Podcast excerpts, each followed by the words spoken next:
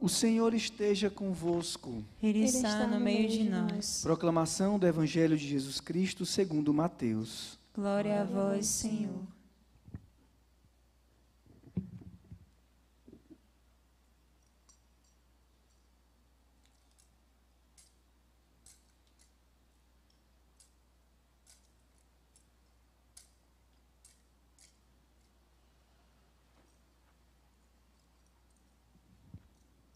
Naquele tempo, Jesus disse aos sacerdotes e anciãos do povo: Que vos parece? Um homem tinha dois filhos. Dirigindo-se ao primeiro, ele disse: Filho, vai trabalhar hoje na minha vinha. O filho respondeu: Não quero. Mas depois mudou de opinião e foi. O pai, dirigindo-se ao outro filho, o pai dirigiu-se ao outro filho e disse a mesma coisa. Este respondeu: Sim, senhor, eu vou. Mas não foi. Qual dos dois fez a vontade do pai? Os sumos sacerdotes e os anciãos do povo responderam: O primeiro. Então Jesus lhes disse: Em verdade vos digo que os que os cobradores de impostos e as prostitutas vos precedem no reino de Deus. Porque João veio até vós num caminho de justiça e vós não acreditastes nele. Ao contrário, os cobradores de impostos e as prostitutas creram nele. Vós, porém, mesmo vendo isso, não vos arrependestes para crer nele. Palavra da salvação. Glória a vós, Senhor.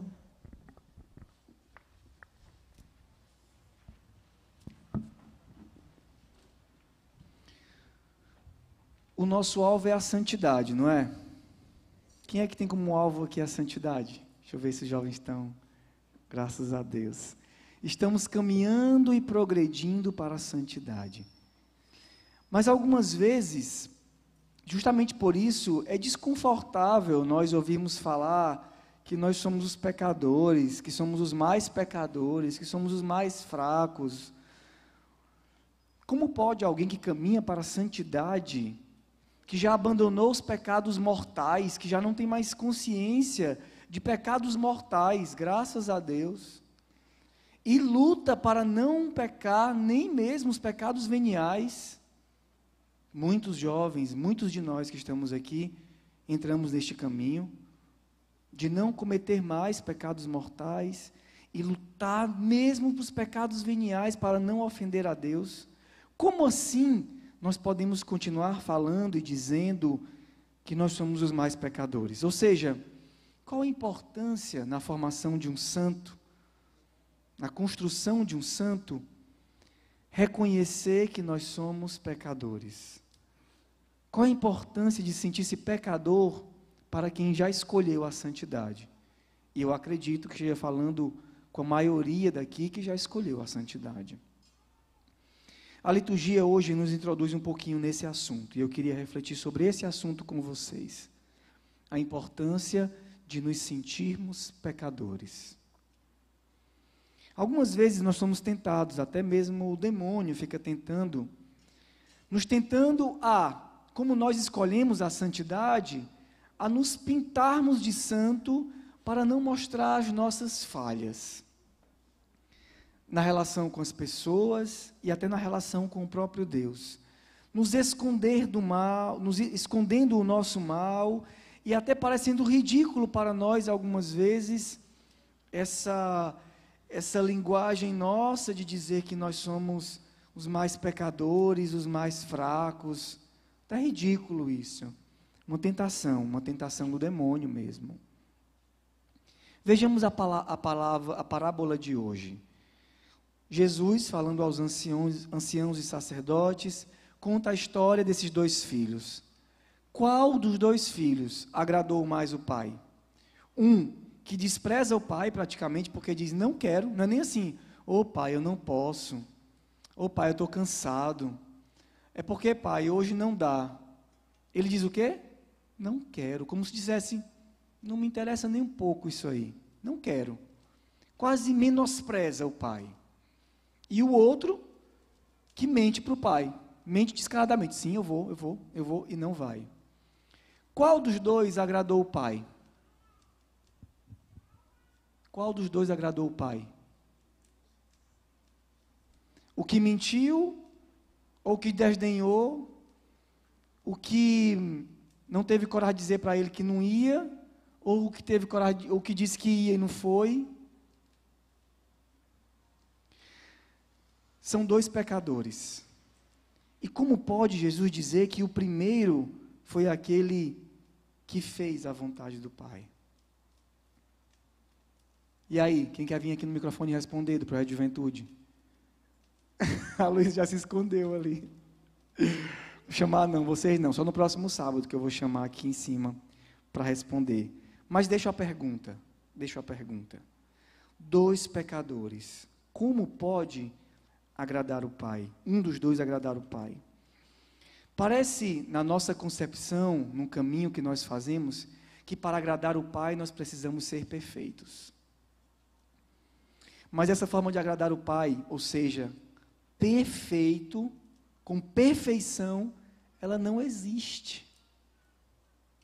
Uma forma de agradar o Pai com perfeição, sem nenhum pecado, tudo assim, sabe? Eu, olha, eu sou justíssimo, nada me condena, eu estou assim, na linha, não tenho um pecado, eu sou perfeito, por isso eu agrado o Pai. Nunca escutei esse discurso de quem foi canonizado, daqueles que chegaram aos altares e reconhecidos como santos. Vou pegar uma santa nossa amiga, amiga dos jovens, Santa Teresinha do Menino Jesus. Diz Santa Teresinha, nos seus escritos.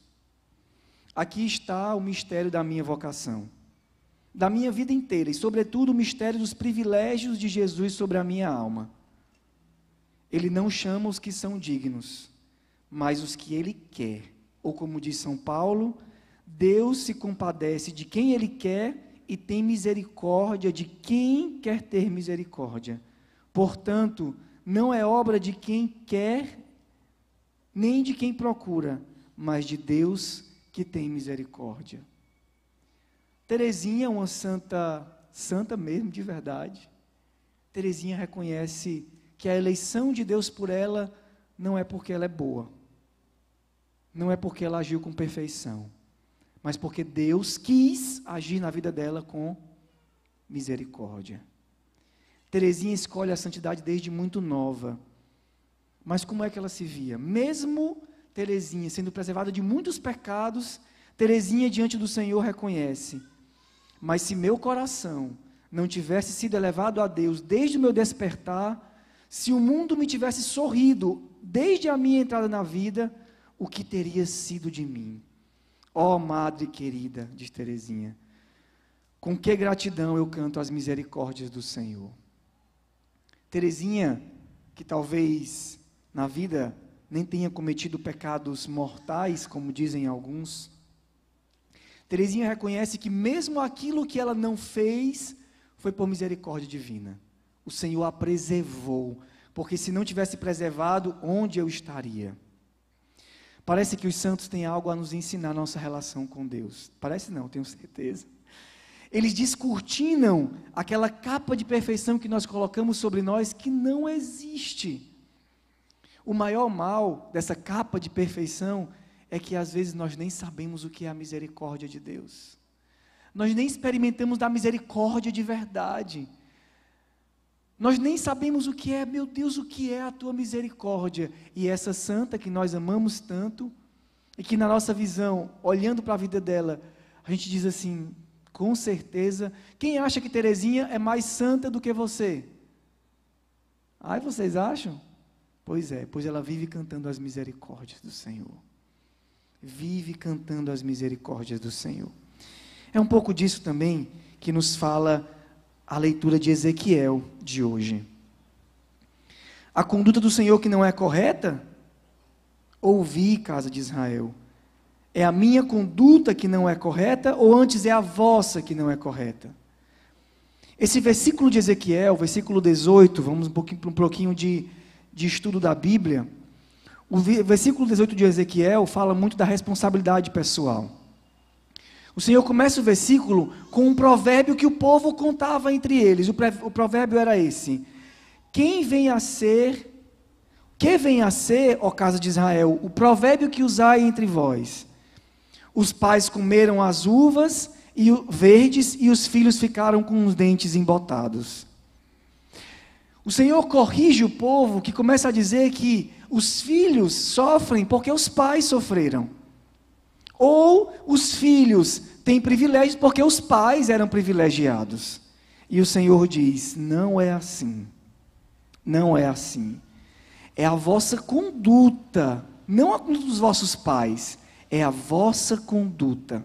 São as vossas obras que vos condenam, não a dos vossos pais. E por isso ele diz: ora, se o justo se devia, desvia da justiça, não é a sua injustiça que vai condená-lo? E aqui está a chave para o que nós estamos falando. E se o ímpio se arrepende, não é o arrependimento do ímpio que o salva? A sentença parece ser fatalista. O justo, o ímpio, o justo desviou e vai ser condenado. O ímpio se arrependeu e vai ser perdoado mas na verdade não é. É por isso que Jesus diz: Em verdade eu vos digo, os pecadores e as prostitutas, os publicanos e as prostitutas, vos precedem no reino dos céus, no reino de Deus. Queridos irmãos, o que o Senhor quer nos ensinar hoje é da fundamental importância de uma confiança total na relação com Ele. Os santos se reconheciam pecadores não para se entregar no pecado, como alguns dizem, eu sou pecador mesmo. Não, não era assim que os santos pensavam. Os santos se reconheciam pecadores porque eles sabiam que eles tinham um pai que eles podiam voltar transparentes. Eles não precisavam colocar capa de perfeição que não existia para se relacionar com esse pai. Mas diante desse pai, eles sentem que eles podem ser transparentes. Eles podem ser filhos. O capítulo 18 de Ezequiel, que é esse que nós estamos lendo, que não está aqui nessa parte, finaliza assim: Convertei-vos e abandonai as vossas transgressões. Eu não tenho prazer na morte de quem quer que seja, oráculo do Senhor. Convertei-vos e vivereis. O que o Senhor quer de nós é a nossa conversão. O Senhor não tem prazer nenhum em nos condenar, nenhum. O Senhor não tem prazer nenhum, alegria nenhuma em nos condenar. Por isso, o filho que diz que vai e não vai, desagrada o Senhor. E o filho que diz que não vai e vai, agrada o Senhor. O Senhor não quer o nosso sorrisinho. Olha, Senhor, como eu sou perfeito. O Senhor prefere olhar a nossa maldade e o nosso retorno do que olhar alguma coisa que não é a verdade. Aqueles que se aproximam do Senhor, os santos se aproximaram do Senhor com desejo de arrependimento e de conversão. Eles confiaram no Pai. Eles confiavam na, na, no Pai. E queridos jovens, queridos irmãos, a nossa vida espiritual pode crescer muito através de uma relação de confiança com o Pai. Às vezes nós não avançamos na vida espiritual porque nós não temos nem coragem de sermos transparentes nem diante de Deus, quanto mais diante do confessor. A gente chega, é isso aqui, isso aqui, isso ali, assim, tenta dar uma adocicada para poder a coisa ficar bem bonita, para o padre olhar para mim e dizer: ai, que bom, você é bem santinho, pois que Deus te perdoe, vá em paz. Ah, que alegria. E não é isso que o Senhor quer. Porque esse ímpio não voltou. Esse filho disse: Sim, pai, eu vou para a tua casa. Mas não foi. O que o Senhor quer é aquele que bate no peito e diz: Eu te disse que eu não ia, mas eu me arrependo e agora eu vou. E eu não só vou, eu vou com todo o meu coração, com toda a minha vida, dando o melhor de mim, Senhor. Em qualquer relação interpessoal há fragilidades. E se em alguma relação entre nós, de amizade, de namoro, de matrimônio, seja lá o que for, não existir o retorno do perdão, é uma relação falsa. Porque todos nós erramos. E se no relacionamento seu de namorado, um com o outro, seu namorado nunca chegou para você e disse: Perdão, eu errei, é porque essa relação ainda não é livre. Porque todos nós erramos. Todos nós falhamos. E na relação com Deus, precisa nem dizer. Nós falhamos e falhamos muito, meus irmãos. O Senhor, Ele não quer que nós sejamos pecadores de bater no peito e dizer: Eu sou pecador e cometo o que eu quero. O Senhor quer que nós sejamos pecadores que voltam para Ele com humildade, que não escondem a verdade, que não sentem diante do Senhor nem medo para mentir e ser falso diante do Senhor. Mas o Senhor quer aquele filho que pecou, mas que quer voltar. Para finalizar, queridos irmãos, nós não precisamos cometer pecados graves para nos sentir pecadores.